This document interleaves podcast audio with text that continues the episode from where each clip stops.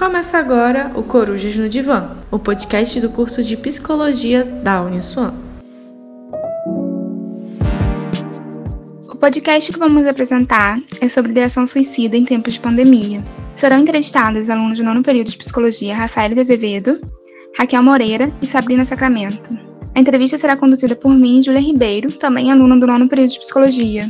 É, Rafael, a pandemia de Covid-19 causa impactos na saúde mental, podendo causar ansiedade, estresse agudo. Segundo uma cartilha da Fiocruz que foi lançada no mês de maio, há aumento das tentativas de suicídio devido a eventos externos. Então, a pandemia poderia ser um fator que exerce influência no ato. Segundo a Organização Mundial da Saúde, por ano morrem 80 mil pessoas por suicídio. O Brasil está entre os 10 países com maior número de suicídio. Esses números mostram um problema de saúde pública, que possui consequências emocionais, sociais e econômicas podendo perceber que há consequências na saúde mental da população devido à pandemia, tanto na população geral como nos, nos profissionais de saúde. Quais os fatores que influenciam no bem-estar subjetivo? Então, Júlia, os fatores sociais, psicológicos, econômicos e emocionais, e também nós podemos falar sobre outros, né? Eles determinam o estado de saúde mental de uma pessoa. E, de acordo com a OMS, uma saúde mental debilitada está ligada às drásticas mudanças sociais, condições estressantes, discriminação de todos os tipos, problemas físicos e um estilo de vida não saudável, risco de vida, risco de violência, né? É, a gente pode também incluir fatores psicológicos e de personalidade que tornam as pessoas propensas aos, tran aos transtornos mentais, né? E no que tange às tentativas de suicídio e o suicídio consumado. Então é possível observar que o estado de saúde mental está inteiramente ligado ao ato. Quais seriam os impactos para a saúde mental devido à pandemia? Nos dias de hoje, vivemos numa pandemia mundial, onde muitos vêm sendo afetados por diversos motivos. O isolamento social, que vem sendo adotado por conta da Covid-19, vem trazendo muitos transtornos psicológicos e agravando aqueles que possuem suas psicopatologias cognitivas, né?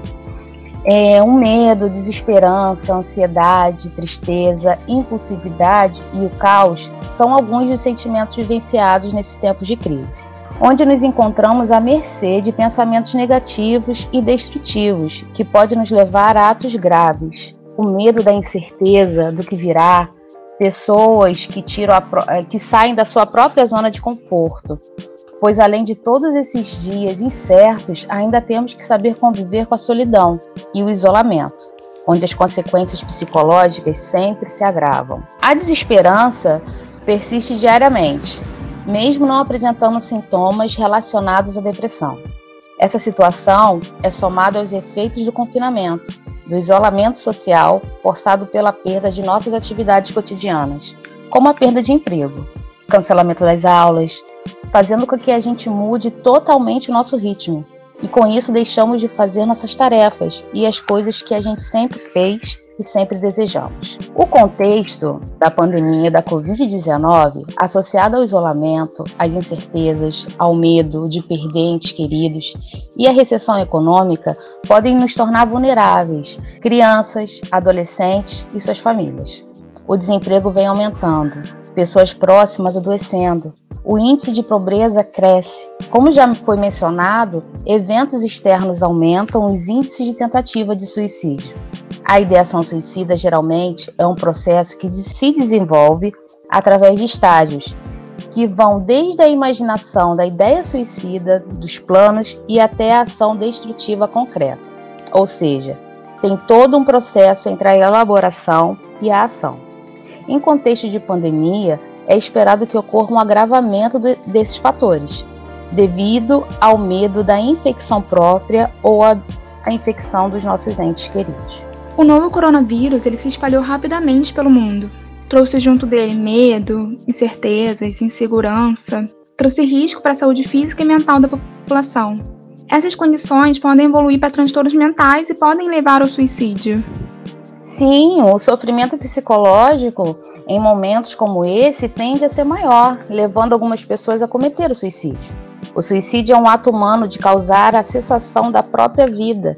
É um ato voluntário em que o indivíduo, por motivos como elevado grau de sofrimento, descontrole emocional, decepções, transtornos mentais e de ansiedade, vê a morte como uma solução. E, segundo os dados da OMS, um indivíduo a cada 40 segundos morre devido a suicídio no mundo. As tentativas de suicídio são ainda mais frequentes do que o ato propriamente dito. Há indicadores demonstrando que para cada adulto que foi a óbito por suicídio, pode haver mais de 20 indivíduos tentando. Outro dado que é importante ressaltar é que cada suicídio tem impacto em pelo menos outras seis pessoas. Para poder dar continuidade ao podcast, vamos conversar com a aluna de psicologia Raquel. Então, Raquel, o suicídio, ele refere-se ao desejo consciente de morrer. O comportamento suicida pode ser dividido em três categorias. Quais seriam? Então, a ideação suicida, que são os pensamentos, as ideias, o planejamento e o desejo de se matar, a tentativa de suicídio e o suicídio consumado. A ideação suicida é um importante preditor de risco para o suicídio, sendo considerada o primeiro passo para sua efetivação. Assim, a decisão de cometer suicídio não ocorre de maneira rápida, sendo que, com frequência, o indivíduo que comete suicídio manifestou anteriormente algum sinal com relação à ideia de atentar contra a própria vida. Da mesma forma, a literatura aponta que existe uma grande probabilidade de, após uma primeira tentativa de suicídio, outras virem a surgir, até que uma possa ser fatal. Portanto, a trajetória estabelecida entre a ideação suicida, as tentativas e a concretização da morte pode oferecer um tempo propício para a intervenção. É importante salientar que o ato do suicídio pode ser algo impulsivo ou muito bem pensado e planejado, embora os sentimentos de tristeza e desesperança sejam um processo. A literatura demonstra que as estatísticas de suicídio se distribuem de maneira desigual nos diferentes países, entre os sexos e entre os grupos etários. As taxas mais altas são observadas em idosos do sexo masculino no Brasil. As taxas de suicídio nessa população são o dobro daquelas observadas na população geral.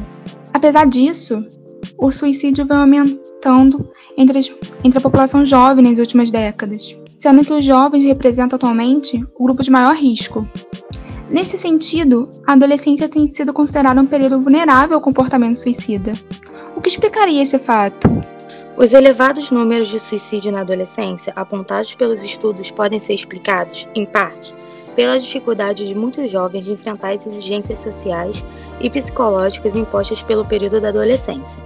Nessa etapa, o jovem pode experienciar grandes mudanças, adquirir novas habilidades e enfrentar diversos desafios, que podem impulsionar muitos deles a desenvolverem pensamentos e comportamentos suicidas. Há uma grande dificuldade dos jovens em lidar com as demandas sociais, contextuais e situacionais impostas pela fase em que se encontram. Os jovens se sentem muito sozinhos e pouco ou nada apoiados pela família, falta de rede e sentimentos de pertencimento. Não se sentem compreendidos. Os grupinhos que se formam amenizam isso, promovem identificação e sensação de pertencimento. Além disso, as tentativas de suicídio e o suicídio consumado aumentam com o passar dos anos, especialmente após a, a puberdade. De acordo com a Organização Mundial da Saúde, a vulnerabilidade associada à doença mental, à depressão, às desordens relacionadas ao alcoolismo, ao abuso, à violência, às perdas, a história de tentativa de suicídio, bem como a bagagem cultural e social, representa os maiores fatores de risco ao suicídio. É importante considerar que estes aspectos, isoladamente, não são preditores do suicídio, mas as consequências deles podem aumentar a vulnerabilidade dos indivíduos ao comportamento suicida. Especificamente, com relação ao suicídio adolescente, alguns estudos destacam os seguintes fatores que podem constituir-se como risco. O isolamento social, o abandono, exposição à violência intrafamiliar, história de abuso físico ou sexual, transtorno de humor e personalidade, doença mental, impulsividade, estresse, uso de álcool e outras drogas, presença de eventos estressores ao longo da vida, suporte social deficitário, sentimento de solidão, deses é, desespero e incapacidade, suicídio de um membro da família, pobreza, decepção amorosa, homossexualidade, bullying, oposição familiar a relacionamentos sexuais, condições de saúde desfavoráveis, baixa autoestima, rendimento escolar deficiente, dificuldade de aprendizagem, dentre outros. Também foi verificado que o adequado suporte familiar e social ao indivíduo em que pensa se matar é de vital importância na prevenção dos pensamentos e do comportamento suicida. Compreende-se dessa forma que o suporte familiar durante a adolescência pode servir como amortecedor para outros eventos estressores da vida, constituindo-se em importante fator de proteção ao suicídio. Estudos indicam que a maioria dos adolescentes com ideação suicida são mulheres. Este dado corrobora com a literatura sobre suicídio, que indica que as mulheres estão, de maneira geral, mais propensas à ideação suicida e os homens ao suicídio consumado. As ideações, as tentativas ou o ato suicida propriamente dito também podem ocorrer em crianças, embora haja dificuldade em reconhecer que crianças podem ter a intenção de se matar e de diferenciá-las dos acidentes. Quais seriam os fatores predisponentes para os suicídios na infância?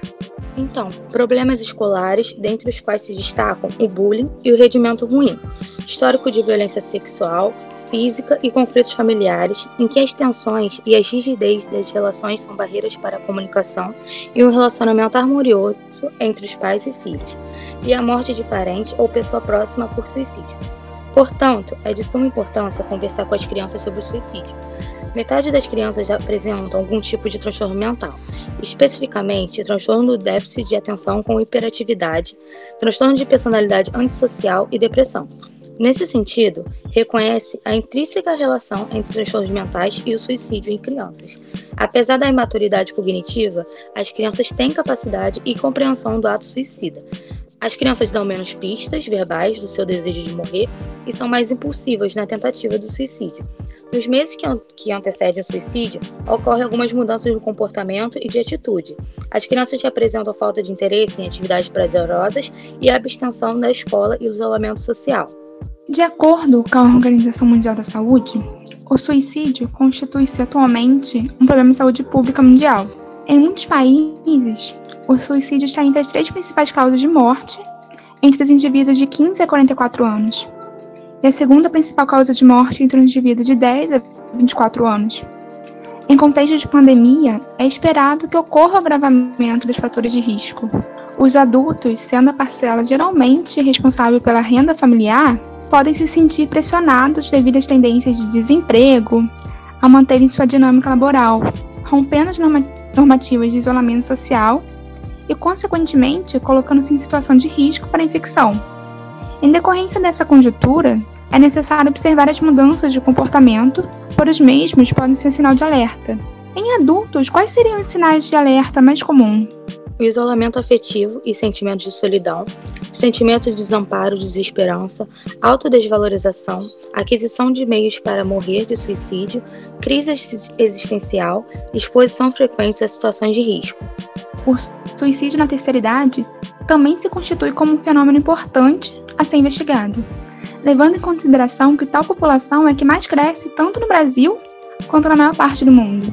As taxas de suicídio em pessoas idosas obtiveram um aumento quando comparadas à população jovem, que realiza mais tentativas de suicídio, uma vez que os idosos tendem a comunicar menos suas ideações, bem como são mais letais em seus comportamentos suicidas. Em tempos de pandemia, alguns idosos podem expressar dificuldades ao vivenciar situações de desamparo frente a situações de instabilidade dos vínculos afetivos, econômicos ou políticos, desencadeando angústia, tristeza profunda e solidão. Quais seriam os fatores potencialmente de risco para a população idosa? Para aqueles que residem sozinhos, a vulnerabilidade emocional pode ser maior, podendo evoluir para estados depressivos ou mesmo a depressão cujo desfecho pode ser a ideação suicida, a tentativa de suicídio ou o suicídio propriamente dito. Durante a pandemia da Covid-19, a necessidade de adoção de estratégias de isolamento e distanciamento social podem ser emocionalmente desafiadoras para essa população. Particularmente, durante momentos de isolamento social, a vulnerabilidade psicossocial, assim como o luto por perda ou distanciamento de seus entes queridos, podem ser grandes e prolongados.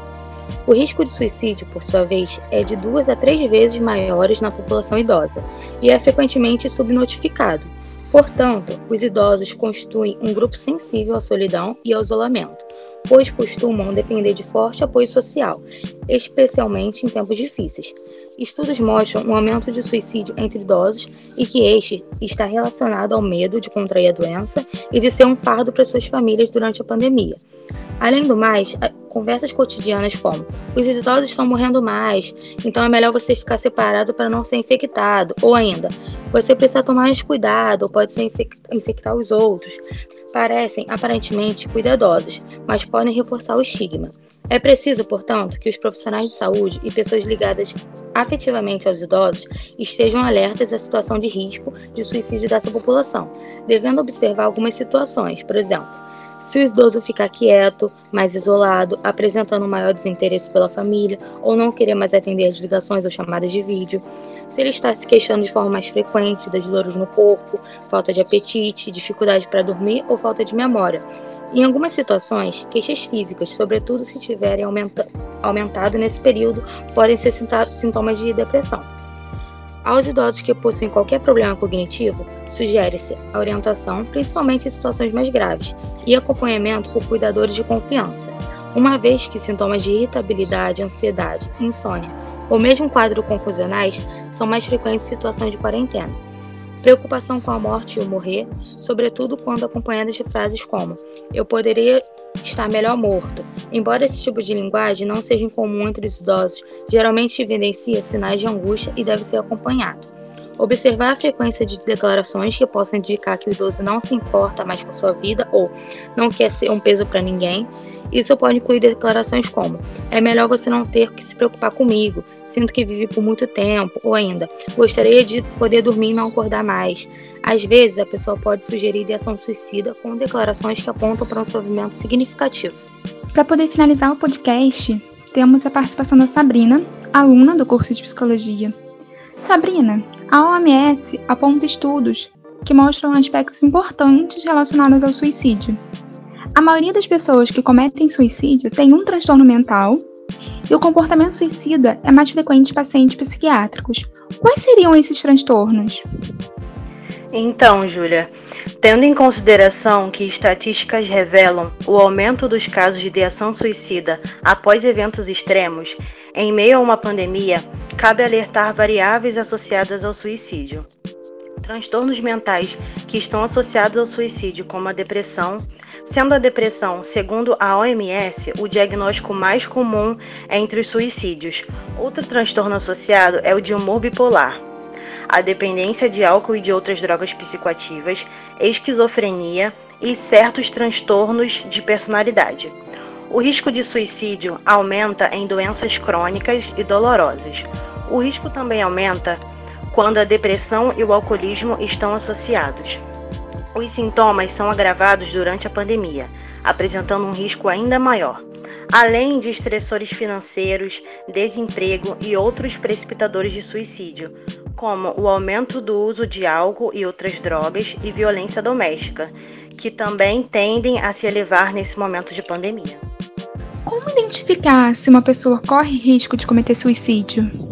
Existem alguns sinais e comportamentos que podem indicar, mas é necessário que seja avaliado por um profissional de saúde, como, por exemplo, mudança de personalidade, pessimismo, apatia, odiar-se, uma perda recente importante, menções repetidas sobre morte. Também podem apresentar algumas falas de desesperança, como, por exemplo, a pessoa falar que quer sumir, que quer dormir e não acordar mais, entre outras. Durante a pandemia, houve um aumento de transtornos mentais comuns, como fadiga, estresse, episódios de pânico, ansiedade, estresse pós-traumático, que ocorre tanto nos profissionais de saúde como na população em geral.